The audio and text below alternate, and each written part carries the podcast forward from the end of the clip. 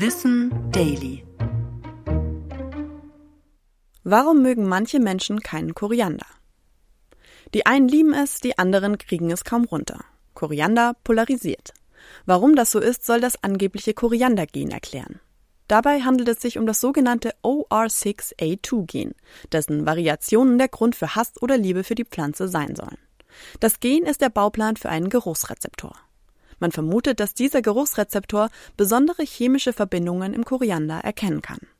Die verbinden wir dann mit dem typischen Seifengeschmack. Ausreichende Nachweise für die Richtigkeit dieser Aussagen fehlen allerdings. Aber Koriander spricht nicht nur unsere Geruchsrezeptoren an, sondern auch unseren Geschmackssinn. Unsere Rezeptoren in Schleimhäuten von Nase und Mund leiten Signale an unser Gehirn weiter. Essen wir Chili, können das zum Beispiel Schmerzsignale sein. Auch Koriander kann diese Rezeptoren aktivieren. Insgesamt sollen aber unsere Erfahrungen und Umwelteinflüsse entscheidender sein als Gene. Auch unser kulturelles Umfeld soll dabei eine besonders große Rolle spielen. Ob wir Koriander also mögen, hängt davon ab, wo wir aufgewachsen sind und welche Gefühle und Situationen wir damit verbinden. Obwohl die Gene auch eine Rolle spielen, geht es also am Ende vor allem um das Zusammenspiel von Geruch, Geschmack und emotionaler Bewertung im Gehirn.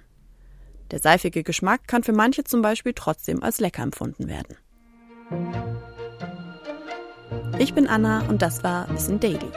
Produziert von Schönlein Media.